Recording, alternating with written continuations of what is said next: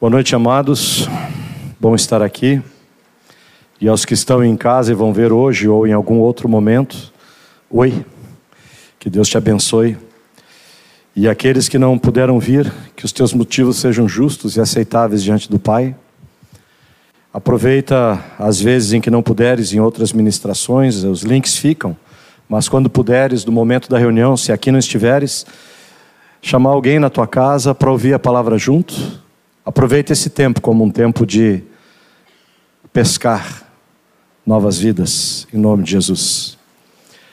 Bem, amados, é, é repetitivo da minha vida, mas eu não posso iniciar a não ser sempre da mesma maneira, porque é assim que o Senhor fala comigo, que tudo quanto eu vos falar, eu estou falando para mim mesmo, e em primeiro lugar a minha pessoa estará envolvida nessa palavra. Estou ligando o cronômetro para não me perder.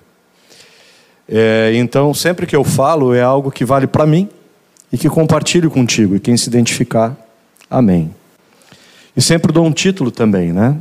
E hoje eu quero falar sobre uma expressão que a gente usa muito no meio cristão, é, até em brincadeira muitas vezes, que é aquela vá e não peques mais.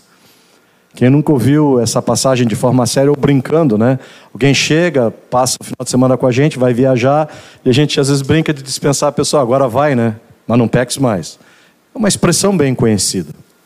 Mas nós vamos falar um pouquinho sobre o sentido do que quer dizer isso, vá e não peques mais. E muito me alegrei porque, tanto na abertura desta noite, com a palavra que o Adelar abriu, então, e especialmente com a que o Gustavo compartilhou, tem absolutamente tudo a ver com o que o Senhor tem dado. É, essa palavra só conhecia, na verdade, o Silas, ao qual eu submeti antecipadamente, para ver se ela estava adequada, e ao Samuel, que estava ministrando louvor. Esta expressão de vá e não peques mais, ela está em João 8, 11. Eu vou sobre alguns textos, eu vou discorrer, talvez não dê tempo algumas vezes de você abrir e acompanhar, mas certamente anota, confere, né, vê se o que digo procede. Essa declaração de Jesus, vai, não peques mais, ela pode ser tida de muitas maneiras. Para mim, ela é uma exortação feita naquele momento.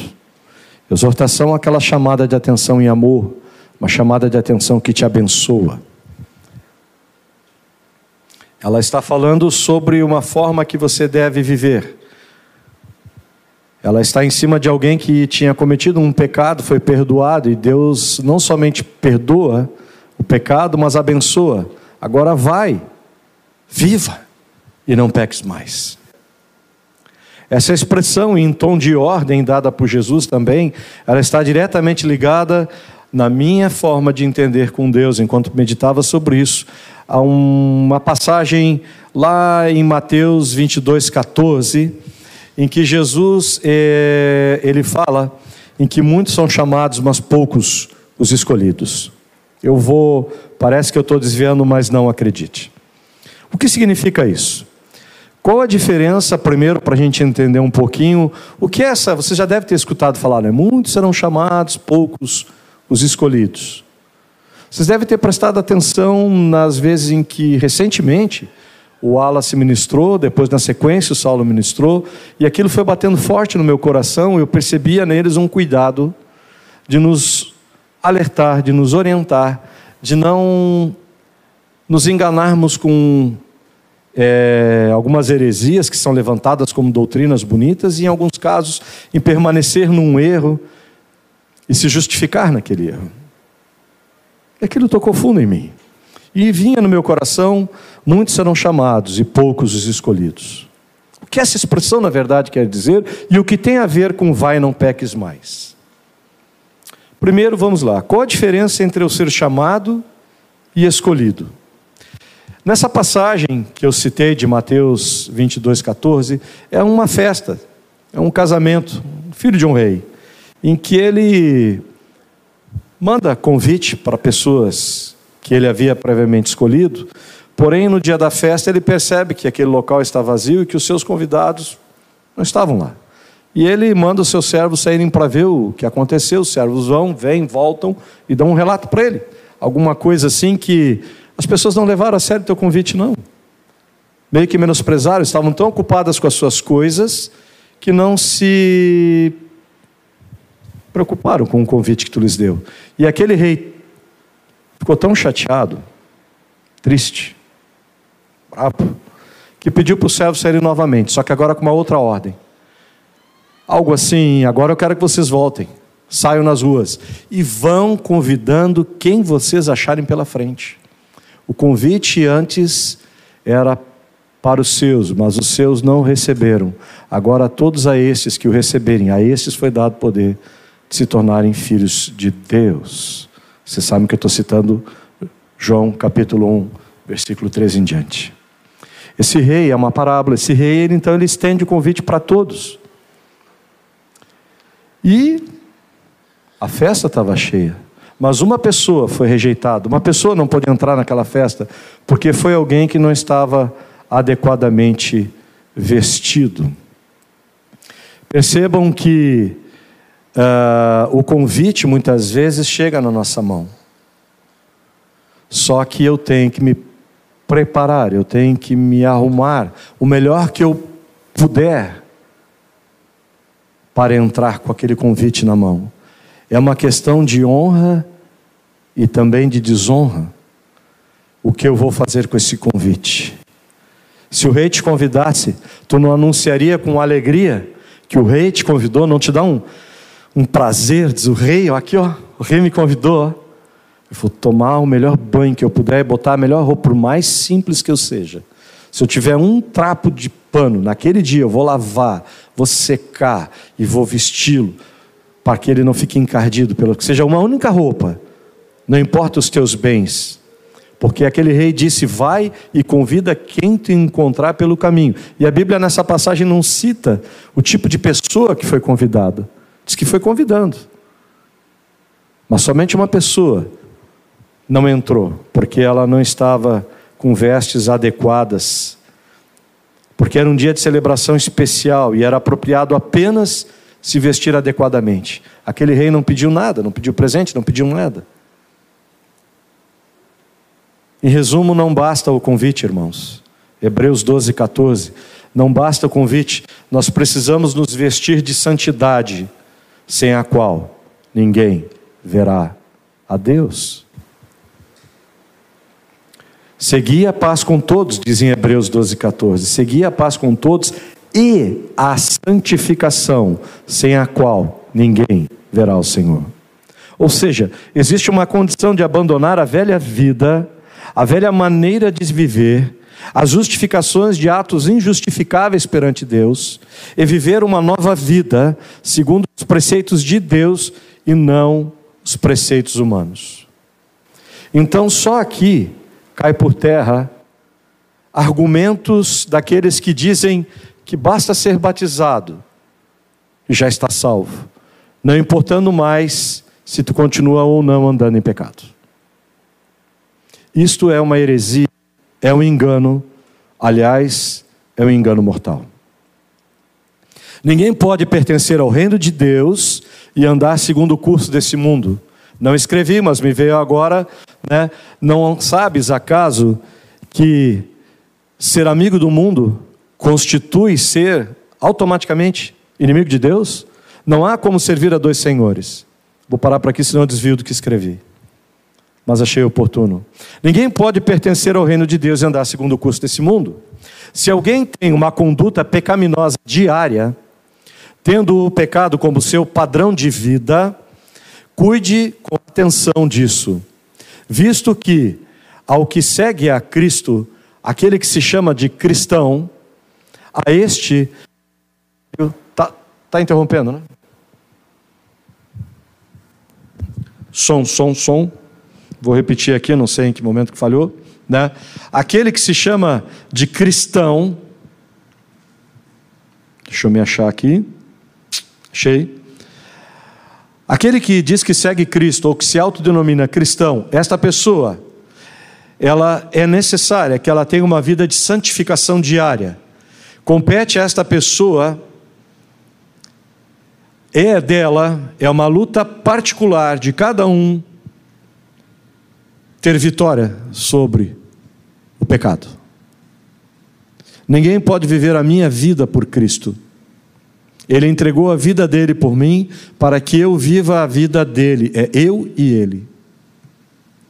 Meu pai e minha mãe não me salvam, minha esposa não me salva, meus filhos não me salvam. O batismo em si, tanto que a gente diz que é a porta, é a entrada para um puro, vivo, novo, santo caminho. Eu não posso, não há argumentos, é impossível que seja certo, é heresia falar que sou batizado, portanto posso continuar pecando. Cantamos isso aqui. Naquele caso de Vai Não Peques Mais, de João 8,11, você sabe muito bem a história da mulher adulta que foi pega em adultério lá no templo, trazem para Jesus. Eu não quero me ater a essa história, mas ao que Jesus diz, a maioria conhece essa história, em que as pessoas vêm para apedrejá-la, e Jesus diz: Quem não tem pecado algum, que atire a primeira pedra. E ele espera um pouco, e quando ele levanta a sua cabeça, ele vê que nenhum dos acusadores daquela mulher estavam mais ali. E o que ele diz para ela é muito profundo. Cadê teus acusadores? Pois tão pouco eu te condeno. Estás perdoada? Vá e não peques mais. Agora eu quero pular um pouquinho para João 5,14, é, João 5, lá no tanque de Betesda. Só para relembrar, o tanque de Betesda tinha uma historinha, me corrija aqui, Saulo, de lá se eu falar alguma coisa errada, tá? Mas é, era um tanque que havia que, acho que na primeira hora da manhã, vinha um anjo, tocava com a ponta da asa, só vai fazendo com a cabeça que eu sei que eu mexia com a água, o primeiro que se jogasse era curado, né? Ok. E tinha lá um paralítico há muitos anos. E quando Jesus entra, pergunta: por que está aqui há quanto tempo? Eu sou paralítico, alguma coisa assim, a conversa dos dois. Né? Sou paralítico antes que eu me jogue, alguém já se jogou, diz, então estás curado? E Jesus diz o que para ele? Eis que estação, não peques mais, para que não te suceda alguma coisa pior. Notem que essa declaração de Jesus não há nenhuma afirmativa neste momento, não tem nenhuma afirmativa, não dá para criar uma doutrina ali que, que doença é proveniente de pecado. Jesus não fala nada, ele não faz nenhuma alusão de aquele cara estar tá ali por algum pecado. Jesus diz: estáis são. Só que Jesus adverte: não peques mais para que não te suceda alguma coisa pior. Então ele diz que andar em pecado pode acontecer algo pior do que aquilo ali. Mas ele, naquele momento, ele não está relacionando o pecado daquele homem com uma vida de pecado ou não pecado. Por que, que eu friso isso? Porque algumas pessoas contestam essas palavras de Jesus, tem, já ouvi argumentos, ia, vamos ser suave, eu disse que eu entreguei minha boca ao Senhor. Segundo elas, elas dizem assim: vai, não peques mais, é um pedido impossível que Jesus está fazendo para nós, porque é impossível não pecar. Eu acho, Angelim, eu acho, Perezan, que é, quando Jesus falou para aquela mulher, vai, não peques mais, ele estava se relacionando especificamente ao pecado de adultério dela, e que ela podia fazer qualquer outro pecado.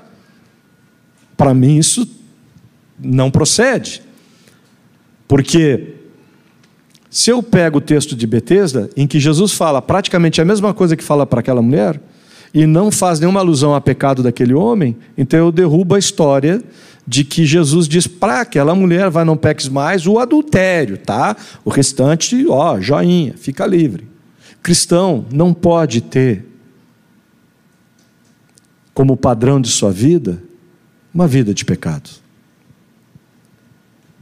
Na verdade, em outras palavras, Jesus não estava pedindo que aquela mulher jamais caísse no pecado de adultério, mas que ela não caísse em nenhum outro pecado, que ela tivesse uma vida de santificação para Deus.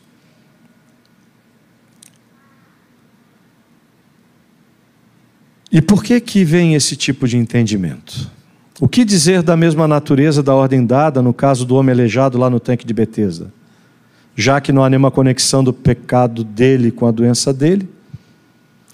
Nós podemos afirmar, estudando, orando, criando intimidade com Cristo, a gente passa a conhecer o caráter de Cristo.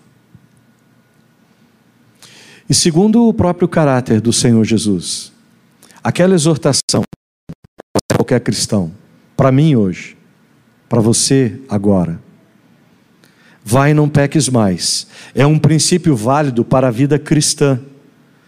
Contudo, ainda assim, tem gente que ainda diz que essa ordem é impossível de ser cumprida. Temos que admitir que nessa exortação de Jesus existe algo realmente impossível de ser atendido? Realmente Jesus teria nos dado uma ordem impossível de ser feita? Em que sentido nós podemos obedecer corretamente a essa exortação do Senhor Jesus? Vá e não peques mais. Ora, irmão, e isto significa de vai não peques mais, é de nós termos uma vida livre do poder do pecado sobre a nossa vida. Não escrevi, mas tem que ficar bem claro que uma pessoa que não é batizada que não recebe do poder vindo do céu, do Espírito Santo, ela é escrava do pecado e ela vai agir segundo o curso desse mundo, conforme as concupiscências da carne. É impossível para ela não pecar. E inclusive o próprio pecado original já está sobre ela por herança de Adão e Eva. É necessário passar pelo arrependimento pela confissão de obras mortas, pela porta do batismo, para receber o Espírito da vida, que nos convencerá de pecado e nos dará poder para vencermos o poder do pecado. O apóstolo João ele escreve em 1 João, capítulo 1, versículo 8, que se dissermos que não temos pecado, enganamos-nos a nós mesmos e não há verdade em nós. Mas João vai ainda mais além e diz que afirmamos, que se afirmarmos que não pecamos, fazemos de Deus mentiroso e a sua palavra não está em nós. Até porque a palavra de Deus declara que de fato somos pecadores. 1 João 3,9. Por outro lado, o mesmo apóstolo escreve que aquele que é nascido de Deus não comete pecado. Então a questão aqui é, sem dúvida, que a Bíblia deixa muito claro que o pecado é algo contrário à vontade de Deus. Pecar não é a vontade de Deus, pecar não é um padrão de vida para aqueles que se tornam filhos de Deus. Mas a vontade de Deus é que sejamos semelhantes a Jesus. E ele não pecou em coisa alguma, nem dolo algum se achou em sua boca. De acordo com a Bíblia, a vontade de Deus, a vontade perceptiva de Deus, é, é a nossa santificação, conforme dizem primeiro a Tessalonicenses 4,3, porque esta é a vontade de Deus, a vossa santificação. E está aqui no modo contínuo, a vossa santificação é diária, é constante, minuto a minuto, guerra a guerra, vitória a vitória, confissão a confissão, abandono a abandono de velhas práticas. A doutrina da santificação é justamente a base que nós podemos usar para aplicar essa exortação que Jesus deu: vai, não peques mais. Este ensinamento, esta ordem, só é possível de ser vivida porque a ordem de Cristo ela vai conseguir ser, porque ela foi completa lá na cruz. Na cruz, nós já fomos libertos da culpa e do poder do pecado. Embora sejamos sujeitos a algum pecado, enquanto habitando nessa carne corruptível, fomos justificados e pela graça somos salvos. Me deparei com esse argumento, não sei quem é, mas achei muito interessante. É, esse Jesus que revolucionário, que a mídia muitas vezes coloca por aí, esse Jesus meio ripão, que só fala de paz e amor, ele nunca existiu. Esse Jesus que eu falei, ele não é o Jesus das Escrituras, nem é aquele que os apóstolos viveram e pregaram, não é o Jesus da igreja de Deus. É preciso deixar bem claro que esse discurso amoroso, disfarçado de um evangelho bonito, de que Jesus é só paz e amor, ele é tão prejudicial como ficar tomando pequenas doses de remédio diariamente, porque isso vai te matar. Jesus é, sem sombra de dúvidas, o rosto misericordioso do Pai que perdoa o ladrão, perdoa a adúltera, perdoa pecadores e todos os tipos de pecados. Mas também é o Cristo que diz: convertei-vos, vai, não tornes a pecar, a porta é estreita, toma a tua cruz Orai e vigiai. Como bem disse o Gustavo ainda há pouco. Vigiai, porque o ladrão está ao derredor para quem possa tragar. Este sim é o Jesus real, que ele se derrete de amor pelo ser humano, mas ele não suaviza o pecado de ninguém. Logo, o discurso cristão que fala de amor, de caridade, mas que não fala de oração, de penitência, de conversão, deixando o pecador anestesiado nas trevas da sua conduta, isso é mentira, é herético, é antibíblico, é contestável e é perigoso. Então, uma vez que não estamos mais sobre a culpa do pecado, agora podemos experimentar também a libertação do poder do pecado pelo poder do Santo Espírito de Deus que habita em mim. O Espírito Santo, ele te capacita, ele te guia a ter um modo de vida que vai agradar a Deus. Se você vive uma vida que desagrada a Deus, é porque ainda não anda em submissão ao Espírito Santo. E, portanto, mesmo que já tenha sido batizado, mesmo que tu tenhas recebido o convite, cuidado, porque podes não entrar no reino dos céus. Senhor, Senhor, Senhor, te aparta, nunca te conheci. Nesse ponto, somos habilitados a ouvir e a obedecer à exortação de Jesus. Vai, não peques mais. Não porque alcançamos um nível de perfeição, na qual jamais pecamos, mas porque o pecado não é mais aquilo que me define. Consegue entender? Eu não sou mais conhecido pelos meus pecados. Eu sou conhecido pelo meu arrependimento, confissão e submissão a Deus. O pecado na vida do crente tem que ser considerado um acidente de percurso, não um padrão que caracteriza ele. Vamos pensar sobre isso? Apocalipse 3, 21 e 22. Olha só que interessante a afirmação aqui feita. Ao que vencer. Por que, que ele diz ao que vencer? Porque vai ter aquele que vai perder. Ao que vencer, lhe concederei que se assente comigo no meu trono, assim como eu venci, e me assentei com meu Pai no seu trono. Quem tem ouvido, ouça o que o Espírito diz às igrejas. Quando tu lê esse texto, frisa assim, ó, ao que vencer, assim como eu venci, ouço o que o Espírito diz. Então agora começa a fazer algum sentido para ti? Cumprir essa exortação, vai não peques mais, é quando não vivemos mais uma vida de pecado deliberado mas uma vida de santificação, em que até que venha definitivamente o Senhor Jesus, em que este corpo corruptível seja transformado num corpo incorruptível, livre do pecado, até lá, vigiai, orai. Buscai o Senhor, se humilha diante dele, ora, confessai os vossos pecados aos outros para serem curados se desvencilha do pecado que tenazmente te assedia, andando e completando a carreira que te foi proposta, olhando para o autor e consumador da fé, o Senhor Jesus. Ao final, ao vencedor, dar-lhe o direito de trocar a sua cruz por uma coroa de vida eterna. Apocalipse 2, versículo 4, 5 e 7, estou finalizando.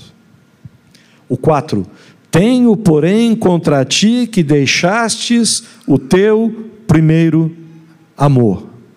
O cinco, lembra-te, pois, de onde tu caiu e te arrepende. E pratica as primeiras obras. Quando não, brevemente a ti virei e tirarei do teu lugar o teu castiçal, se não te arrependeres. Sete. Quem tem ouvidos, ouça o que o Espírito diz à igreja.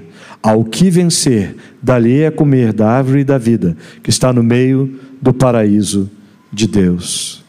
Irmãos, muitos já sabem, é batido, mas catequese nunca é demais. Arrependimento ou metanoia é voltar do caminho errado que te distancia de Deus, te arrepende, abandona aquilo e volta para Deus. Volta para Deus, ó Israel. Irmãos, fiquem sóbrios, façam vigílias. Tem feito isso, queridos? Vocês têm jejuado em casa, separado um dia de jejum pela tua família, pela tua casa? Tem? Jejua. Tem o jejum que a gente faz por outras pessoas que nos pedem, mas tem que ter o teu jejum da tua vida diante de Deus, da tua vida pela tua casa, pela tua família. Prática esquecida. Jejum, oração. Clama, chora diante do Pai. Buscar-me-ei me achareis, né? Os tais dias maus que a Bíblia adverte estão às portas da cidade. E eu tenho louvado a Deus, não porque os dias são maus, mas porque eu estou prestes a vivenciar um outro momento incrível da história. Eu creio. Eu não sei se eu verei a vinda de Jesus, mas eu sei que eu já faço parte da história em que as trombetas estão tocando.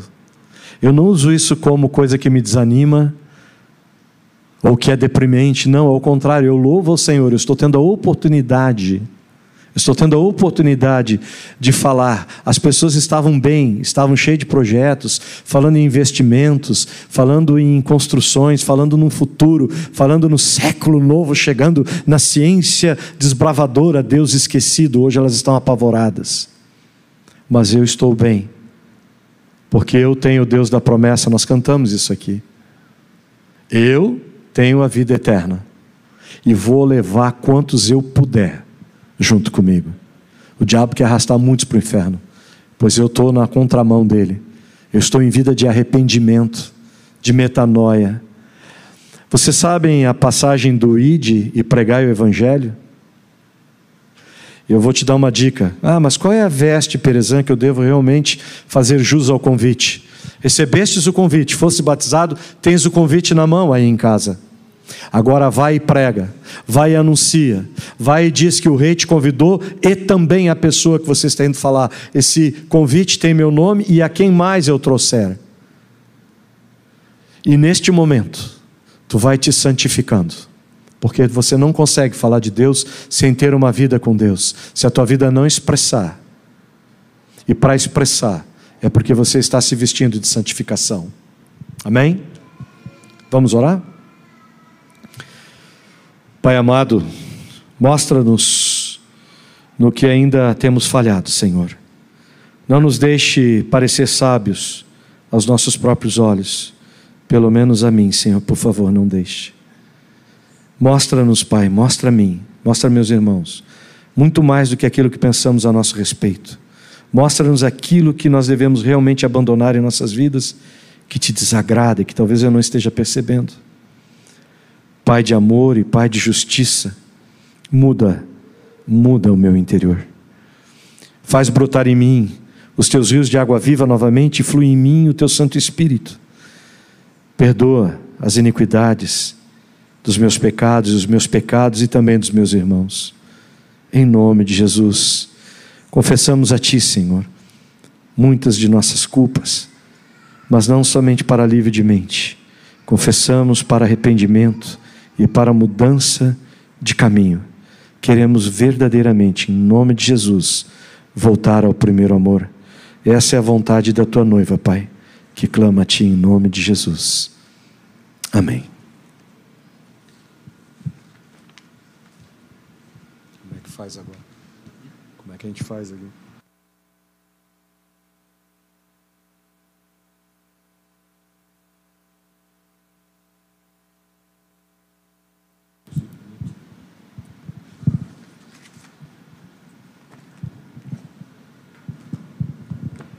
Bem, querido Perezan, obrigado pela palavra. É sempre bom nós estarmos sendo confrontados. Perezan que falava de não peques mais e fala de um caminho, né? Falou da porta, falou do caminho, caminho da santificação, santificar a cada dia. Quando nós passamos pela porta, nós começamos a trilhar o caminho. Como fala lá em Filipenses 3, 12, ele diz: Não que eu tenha já recebido ou tenha já obtido a perfeição, mas prossigo para conquistar aquilo para o que também fui conquistado por Cristo Jesus.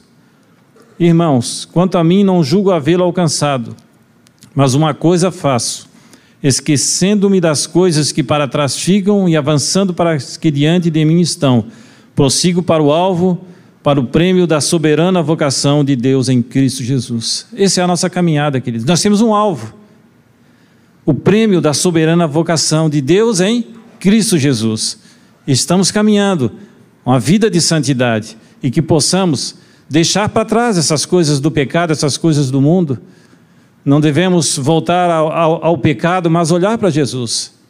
Não pecar, nós pecamos, erramos, mas não devemos aquele pecado deliberado, isso que o Pirezano estava falando, aquele pecado deliberado, que às vezes nós sabemos que estamos errando, mas continuamos na prática do pecado.